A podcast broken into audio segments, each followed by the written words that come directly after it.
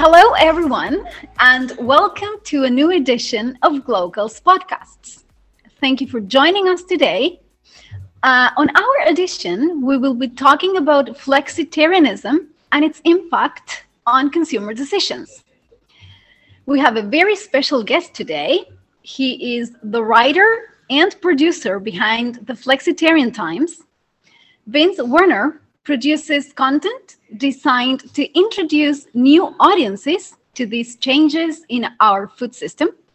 He also works as a content creator for Rebellious Foods, who is developing new technologies to make plant based meat faster, better, and cheaper. Mm-hmm. Vin, thank you so much for being here today and welcome to Glocal's podcast. Thank you so much for having me. It's, a, it's an honor.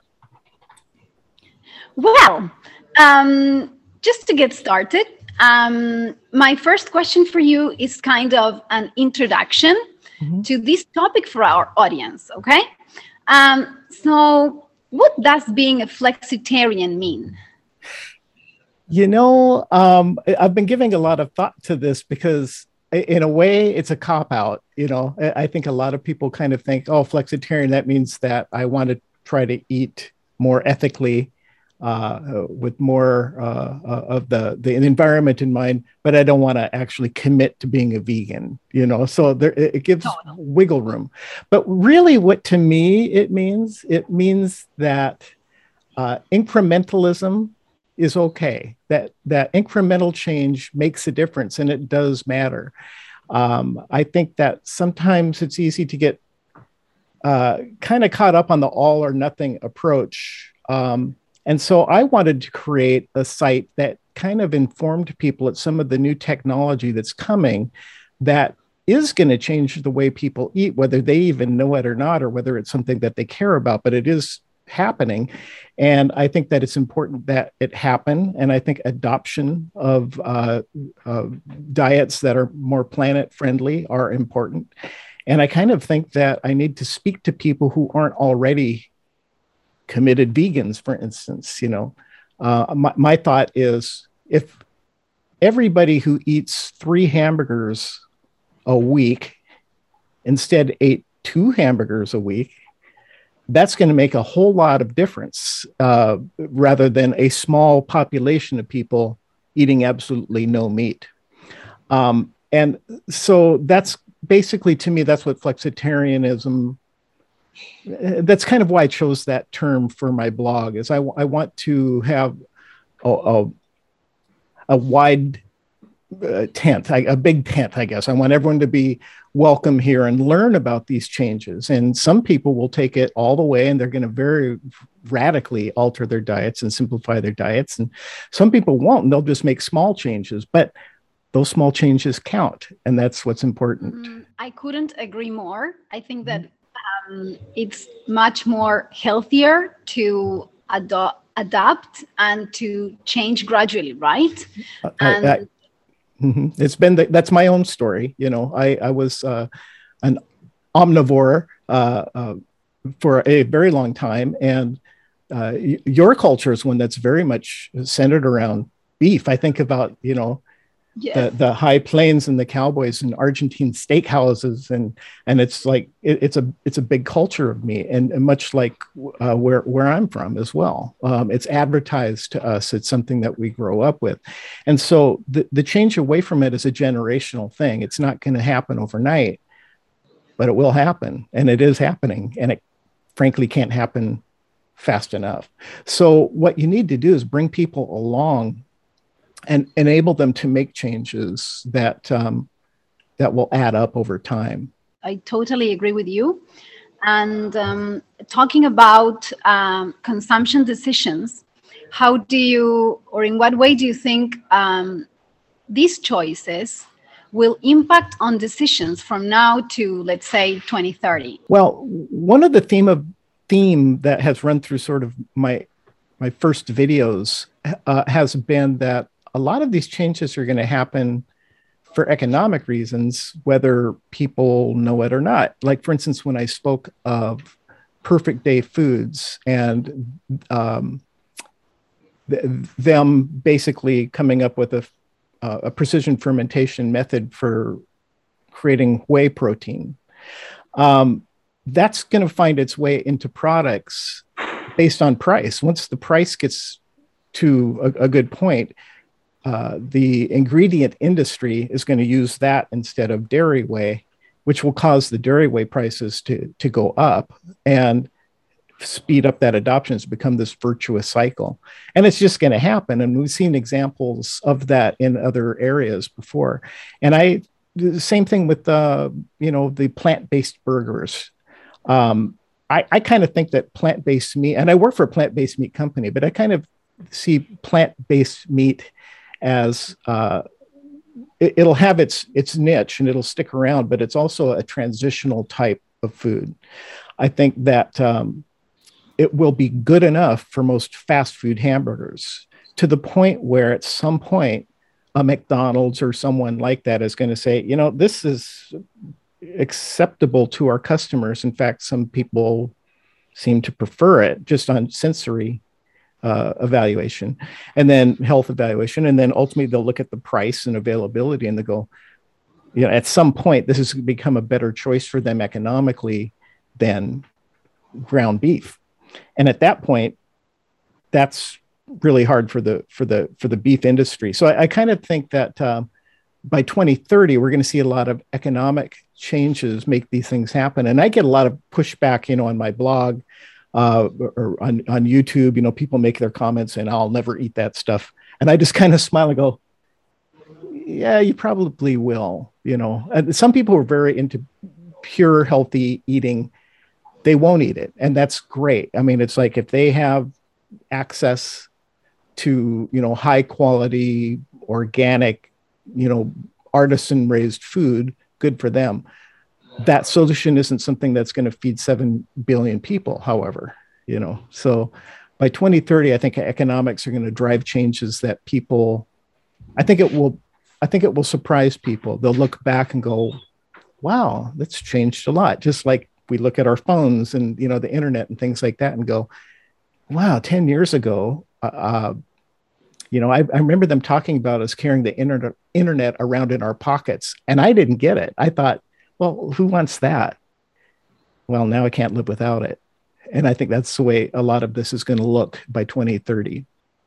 Well, um, related to what you have just said, I, I have read an article. I, I cannot remember the source right now, but they were mm-hmm. saying this is inevitable. This will eventually um, disrupt the way um, food is produced. And in fact, many companies are like buying startups to introduce plant-based products um, well to their to their production let's say mm-hmm. right mm-hmm. so um, it's it's huge i mean for me it's like shocking and and i can see perhaps my friends they they are thinking a lot before buying you know mm-hmm. but but but this is okay let, us read you know what is this? Oh no i prefer plant-based or and and the change is really happening you know? Mm-hmm. so we're living it. Yeah it's it's uh it's an interesting time to be alive. It's gonna it's a very interesting time to be alive. There's there's a, a change in a lot of areas of our lives that is so rapid we can't hardly wrap our heads around it. And and uh it's been ra- I'm, I'm I'm 62 years old. So in my entire lifetime, it's been that upward trajectory, but nothing like what the next 10 years is going to look like, in my, in my opinion, for in food and in a lot of other areas that have to do with our uh, relationship with the planet and our ability to coexist with with nature. Yes. Um, I want to move a bit to Latin America. Um, and perhaps um, well you are in the us mm-hmm. but um, do you do you listen do you read news about latin america do you know about startups here or or perhaps what calls your attention the most um, I, you know, not as much as I should. I do know that Rebellious has been talking to uh, a chain in South America um, uh, with uh, who, who's looking at bringing in plant-based chicken product. And uh, I, I, know that culturally, like I said, much of South America is is very strong uh, culture around food, and the and and it, it, ties into family. It ties in to uh, our celebrations. It ties into to so many aspects of our lives, and I know that that is a very strong feature of uh, the dominant cultures in South America that I'm aware of. And I think it's a lot like Europe in, in that regard. And the United States, by comparison, has adopted these relationships with food and these food cultures from other places. And the, the, the primary thing becomes convenience.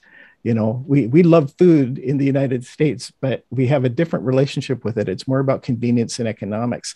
I think that uh, as uh, awareness of uh, environmental issues that are forefront, those things affect everyone in the world in different ways. Um, and I kind of think that partly because there is such a strong food culture in, in South America and the way people think about the, the relationship to the whole food system, that it's a great place for change to take hold because there's already that awareness of the importance of how we feed ourselves and our relationship to the land that that food comes from. And we're seeing the strains. I think everyone is.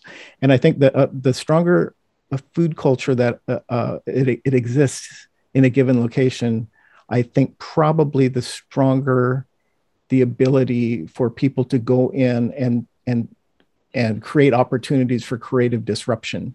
I think there's a lot of creativity that's going to be brought into this. So um, I think we're going to see a lot of interesting things coming out of Latin America uh, in, in, this decade. Great. And I hope we do. We need to. we all do. Totally.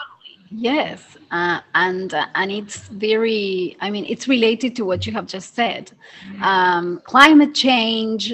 Um, there, there's a strong need and to feed a growing population, and this mm-hmm. is like a critical issue, you know, mm-hmm, and mm-hmm. and we can see here from Glocal that many startups are bringing solutions, and uh, so well, it's marvelous and great that that mm-hmm. that you can see this from from where you're standing, you know. Mm-hmm, mm-hmm. So thank you so much.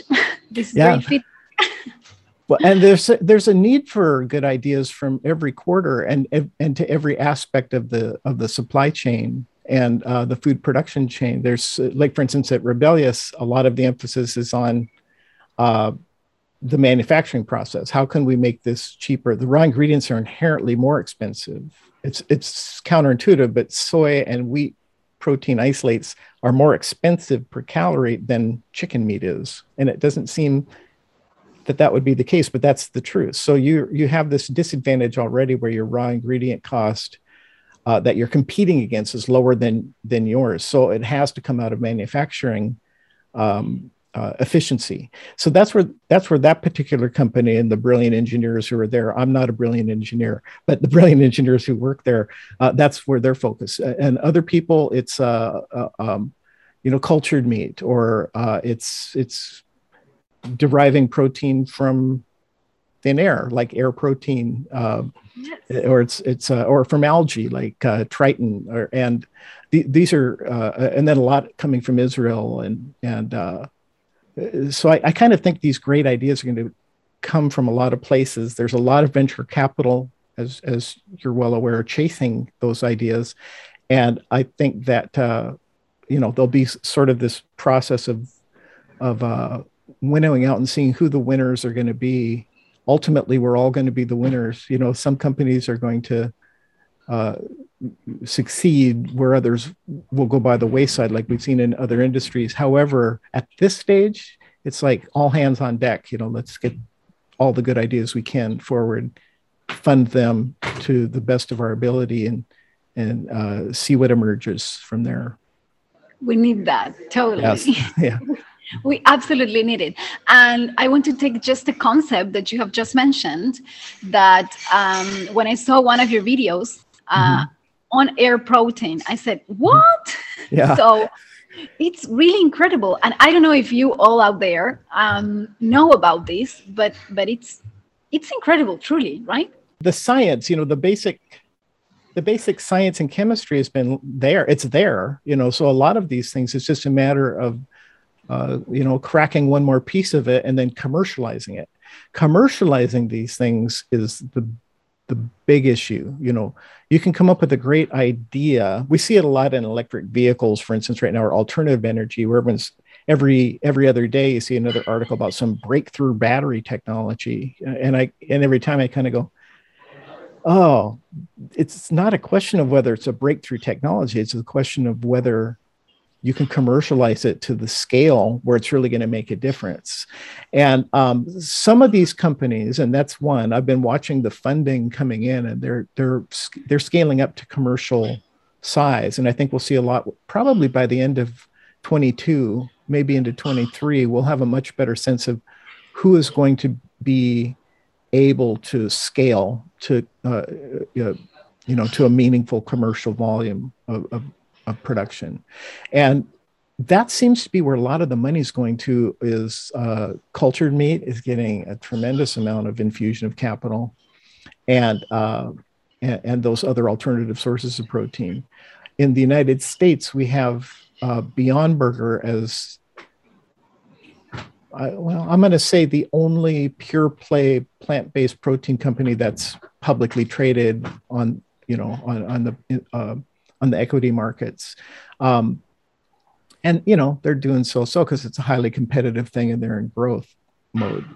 Um, but that's plant based you know it's like they they were the first out of the gate getting funding and they still are getting funding but it's these other emerging technologies that we're going to be hearing more about, I think, in the next couple of years. And the first stories, of course, are about the money. so and so got $300 million funded or whatever. And the next thing we'll hear, hopefully, will be successful pilot project, you know, uh, construction of a commercial volume, high volume facility, or that sort of thing. So that's what I'm going to be keeping my eye on. So great. Mm-hmm. um, we, we, will need to uh, subscribe to the Flexitarian Times to, well, to be updated, of course. I'm going to have to have to add some more to my channel. I think in this year, there's just too much going on. Yes, right. Um, I'm I, I can tell I, I've been reading quite a lot about um, investments on cell uh, cultured meat and plant based uh, startups that are like bringing solutions and creating new products. And it's it's like that, what you said. Um, it, the challenge is to make it scalable, um, to think of commercializing this in the future uh, but this is truly happening you know mm-hmm. like um, in singapore they are already serving mm-hmm. um, chicken to their customers so this will eventually uh, be taking place. People are curious you know people are they want to try this stuff and, and they don't often have it available. So sometimes a chain will come out and say hey we're doing this trial in this market and they all seem to do well. They sell out immediately. People are curious about these products, and they're they I, uh, they seem very receptive to them, and that'll be more the case. I, I remember two three years ago when people would talk about cultured meat. You know, it's like test tube meat. You know, it's like meat grown in a lab, and for some reason that had this ick factor where people would kind of go, "Ew, that sounds gross," and I go well, have you been to a slaughterhouse and seen how you get your current meat? You know, that's also no. a little upsetting, you know. So, but we've seen this change already just in a couple of years or much more uh, that people get it in their heads that oh this is interesting. I'll give that a shot. That might that might be good. I'll try it. The one example from from the precision fermentation video that i talk about is insulin. You know it used to be in my lifetime i mean when i was a kid you know insulin was derived from the pancreases of of cows. And it took a lot of them to come up with a small amount of insulin. And then uh, Humulin was approved it was a genetic manipulate, you know, a, a, you know precision fermentation method of creating artificial uh, insulin with, without using animals and and their pancreases to get it. And when that was approved, it was in the papers. It was news, but no one paid attention. I mean, who cared? and now that's where insulin comes from you know that's just it's just it got to the point where the price got better the quality control was better it was more consistent and yes most people where insulin comes from and even people who are diabetic and, and rely on it often go oh, i don't know. I don't care. And and uh, it's surprising to them sometimes to say you know just 40 years ago it all came from the pancreases of cows and now it comes from precision fermentation. I kind of think that we're going to see a similar thing in uh, a lot of where our protein comes from that are additives. We'll be eating breads and pastas that are that are made from these good pure um, balanced proteins that come from a lab and no one's going to know or care. And I think when that happens, that's when you start to make a dent in uh, in the whole the whole picture of how we more sustainably feed ourselves. I, I when I research this, this is what I'm seeing, and uh, I guess maybe I'm old enough to have the advantage of looking backwards at history and saying, "Oh, we here's some parallels. We've been down this road before in this area, and this is the way it went down." And uh, most people just don't think about it that way. And that's the whole point of, of the Flexitarian Times is to just, you know, hit the curiosity button on people, make them think about it a little differently. And then hopefully people become more receptive to these things. Um, I, I think that you're giving uh, you're giving us food for thought, you know. Um, no pun intended. I like that line. That's good.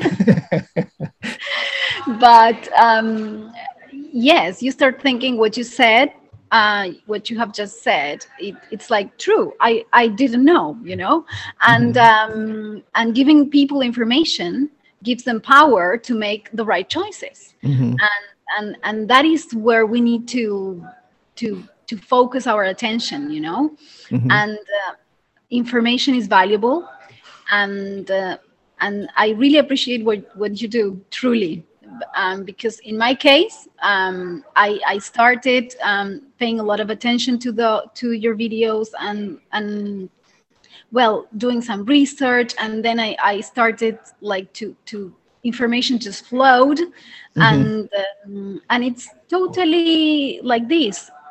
It will become consumer centered, and. Um, we are the ones that need the information to make the right choices. Right, so, right. I appreciate so much that that you've enjoyed them and, and found the videos interesting. Um, I, I I get a kick out of explaining things, you know, that are a little bit more complex and make people go, "Oh, that's interesting. I didn't know about that. Um, I hadn't thought about it that way." And and so, if I have helped even one person understand, then that makes me happy. I, I appreciate you saying that. You did absolutely, and well, I I really appreciate and I'm very grateful that you took the time to be here with us. Um, absolutely. I hope you have enjoyed, and um, thank you so much for sharing uh, all those insightful answers that are truly valuable. I appreciate the opportunity to talk to you. It's been my pleasure.